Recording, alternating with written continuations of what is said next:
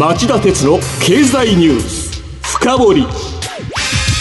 皆さんこんにちは。番組アンカー経済ジャーナリストの町田鉄です。今日も新型コロナウイルス対策をして放送します。皆さんこんにちは。番組アシスタントの杉浦舞です。さて今日はヨーロッパだけではなく世界の平和維持にも希望の光。マラソン会議を経て EU がコロナ復興基金の設立に合意。と題してお送りしますはい、えー、このニュースは遠いヨーロッパのニュースであり我々日本人にあまり関係のないニュースだって考えるのは間違ってると僕は思っています、はい、むしろ緊張感を増す国際社会においてしばらく途絶えていた明るいニュースだと思っています。昨今の動きを振り返ると新型コロナウイルス感染症のパンデミック世界や日本の第二次世界大戦以来の最悪の経済危機。そして止めどなく対立の範囲を広げて世界平和すら脅かしかねない、えー、アメリカと中国の対立と暗いニュースが溢れています。番組でその深刻さをありのままに解説すると町田鉄は暗すぎるとのご批判を受けることも珍しくありません。しかしこの EU がコロナ復興基金の設立に合意したというニュースは久しぶりにもろ手を挙げて歓迎したい。そんなニュースと言って良いでしょう。理由はこの基金がイタリアスペインフランスという新型コロナウイルス感染症のパンデミックが深刻だった国々の復興再生に必要な資金が供給されることだけではありません。イギリスが EU を離脱したブレグジットに続く EU の空中分解の危機となり一時は絶望視された事態を実に5日間にわたる加盟27カ国の首脳たちの対面の会議によってようやく合意にたどり着くことができたからです。この粘り強い EU の存在はアメリカと中国の対立強化の、えー、対立激化の歯止め役として大いに期待されることになるでしょうその面で日本にとっても心強いパートナーになる可能性があります今日はこの EU のコロナ復興基金の設立合意の歴史的な意義を考えてみたいと思います。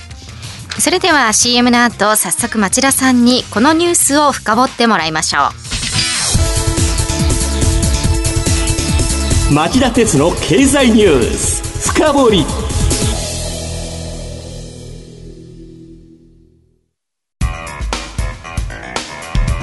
今日の深掘りまずは杉浦さんから EU のコロナ復興基金の設立合意のニュースを紹介してください。はい。足掛け5日、90時間余りのマラソン会議を経て、今週火曜日、EU の首脳会議は新型コロナウイルス感染症危機からの復興再生を図るため資金規模にして7500億ユーロおよそ92兆円の復興ファンドを創設することで合意しましたファンドは EU のヨーロッパ委員会が主体となって債券を発行して資金を調達必要な加盟国に配分する仕組みです資金使途の内訳は返済の必要のない補助金が3900億ユーロ、貸付金が3600億ユーロとなっています。EU の悲願の一つである財政統合に向けた一歩と評価する声もあります。え町田さん、それにしても当初2日間の予定で27カ国首脳会議が決裂寸前まで行きながら3日間も延長し、足掛け5日目に最終合意に達したというのは劇的ですよね。ね合意できた秘密は何でしょうか？あの、まあ、本当に素晴らしい合意だと思います。最大の功労者は、議長国ドイツのメルケル首相でしょう。実は EU は加盟国は小さな国も大きな国と同じ一票を持ってると言っても、やっぱり軍事、軍事財政面で力のある大国の発言力が大きいんです。そこでドイツなんですけど、もともとは合意に最後まで抵抗したオランダなどの節約4カ国と同等か、それ以上に財政出動には慎重なお国柄です。その根底には第一次大戦後の超インフレがナチスドイツのナチスの台頭を招きそのナチスが財政拡大で景気の底上げをもたらして、えー、第二次世界大戦にドイツ国民を引きずり込んだそういう悲惨な歴史の教訓があるからなんですね。で実際米中貿易戦争で世界経済の縮小が現実になり始めていた去年の10月、えー、ヨーロッパ経済の大黒柱であるドイツに対して財政出動を期待する声が大きく膨らんでいたににもかかわらずなかなか動かないドイツにえー、しびれを切らした当時の ECB ヨーロッパ中央銀行のドラギ総裁が財政に余裕のある国は動くべきだと発言したりその2か月後の12月にドラギさんの後任になったラガルド新総裁が最初の記者会見で同じフレーズを使って圧力をかけたんですがドイツは知らん顔し続けたんです。でこんな調子だからドイツは当初は今回のコロナファンドにも冷淡だったんですよね。そのドイツがなぜ合意の立役者なんでしょうか？あの会議見てるとやっぱり突破口となったのがドイツメルケル首相の譲歩だったからなんです。はい、EU が南ヨーロッパ諸国に金を配ればいきなりの財政規律が緩むと渋ってきたのを、えー、方針転換フランスのマクロン大統領とともにオランダデンマークなどの倹約国を説得する側に回ったんですよ。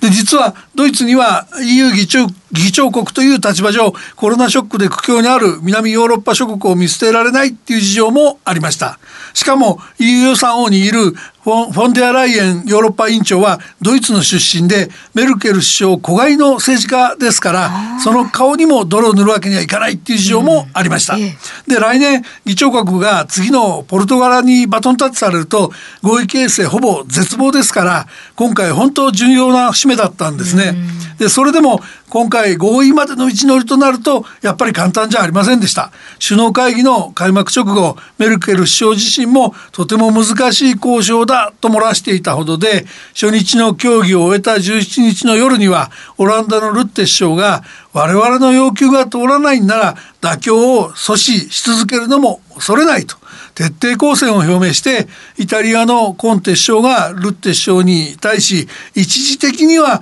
自分の国でヒーローになれるかもしれないけど数週間後にはヨーロッパ全体の市民に責任を負うことになるんだよと諭してその EU 規模での判断を求めたんですがこれも効果ありませんでした。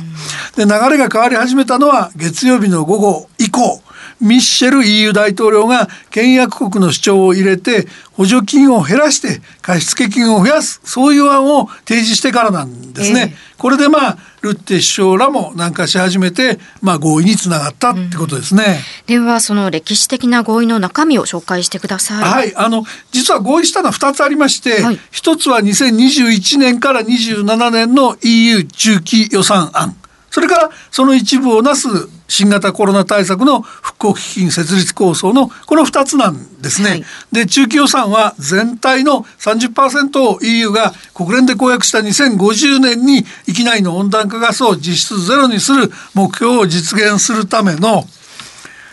えー、気候変動対策に充てられることになってます。で復興基金の、えー、資金はコロナショック被害の大きいイタリアや、えー、スペインを中心に分配します。はい、で根底にはコロナをきっかけに次世代型の経済の転換につなげたいっていう狙いがあってエネルギー多消費型からリサイクルやシェアリングエコノミーを対応する持続可能な社会への脱皮を目指すことになりそうです。で7500億ユーロの共通債券の償還期間は最大30年なんですが、えー、償還の原資は加盟国から EU への拠出金の増額と EU の新規財源で賄う。で首脳会議では来年にも再利用できないプラプラスチックへの新しい税金を導入することや、えー、国境炭素税デジタル税の導入推進検討なんかでも一致してます。うんはい、それ一方でえー、オランダなど財政規律派には、えー、資金を EU 予算に支払った後に払い戻されるリベートっていう仕組みの導入を提示し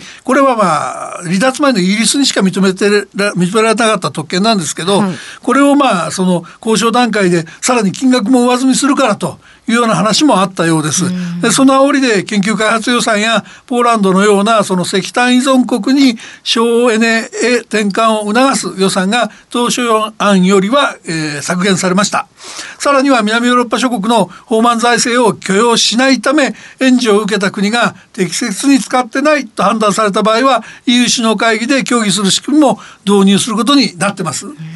え先ほど EU の悲願の一つである財政統合に向けた一歩とおっしゃいましたがこれはどういうことですか？あのこれはですね EU の財政統合っていうのは国の枠を超えて財政政策を一体的に運営することを言います。うんはい、で EU は1999年に単一通貨ユーロを導入して通貨統合を実現したほか、えー、ECB ヨーロッパ中央銀行を軸にした金融政策の統合も実現してます。はいでこれに加えて財政統合ができれば、えー、ドイツのような財政上豊かな北部ヨーロッパから財政難に苦しむ南部ヨーロッパへ財政資金を移すことも可能になり、まあ、政策を通じた富の再配分もできると期待されているわけなんですね。えー、なので EU にとってはその第一歩として自らの政策決定の裁量が増える独自の新規財源の確保が長年の批判になってました。で今回の復興のための共通債券の発行がその第一号に当たるだろうって言われてるんですね。はいただですよ、ええ、そのニュースでは杉浦さんにその第一歩って読んでもらいましたけど僕はそのこの点日本の新聞やテレビが騒いでるほど簡単じゃないと思ってるんですね。うんえ、っていうのはその今回率先して譲歩したドイツもね議長国だったから、うん、EU 存続のための妥協これに応じざるを得なかったわけで。メルケルさんが来年秋の任期満了でドイツ首相を退くまでの間やその後を担う政治家がもう一歩踏み込んでドイツ国民を納得させて財政統合に進むっていうのは難しいっていう見方な見方も少なくないんですよね。えー、まあ、つまり財政統合について言えばあくまでも第一歩に過ぎずゴールは遠いっていうことじゃないかなって僕なんかも思ってます。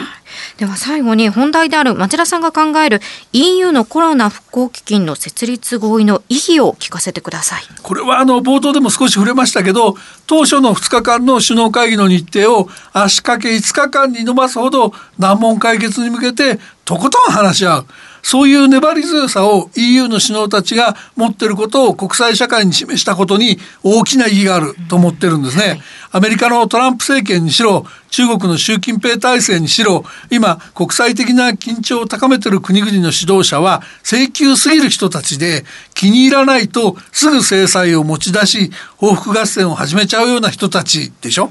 さまざまな問題でこうした請求すぎる米中のリーダーと対峙する場面が来ても EU の首脳たちが粘り強く交渉をして妥協の道を見つけてくれること。それによって世界から、えー、対立が解消されていくことに僕は期待したいと思っています。以上今日の深掘りでした。さて今晩11時からの町田鉄の経済リポート深掘りはどういう内容でしょうか？今夜の町田鉄の経済リポート深掘りはどうなるアフターコロナの産業地図アゲンストを生かせる業態と厳しい業態とはと題してお送りしますゲストは日本経済研究センターの小林達夫政策研究室長兼主任研究員です。さて来週はラジオ日経の働き方改革で夏休みを取らせていただくため録音でいつもとは違う内容でお送りします。ご期待ください。それではこの後夜11時から再びお耳にかかりましょう。さようなら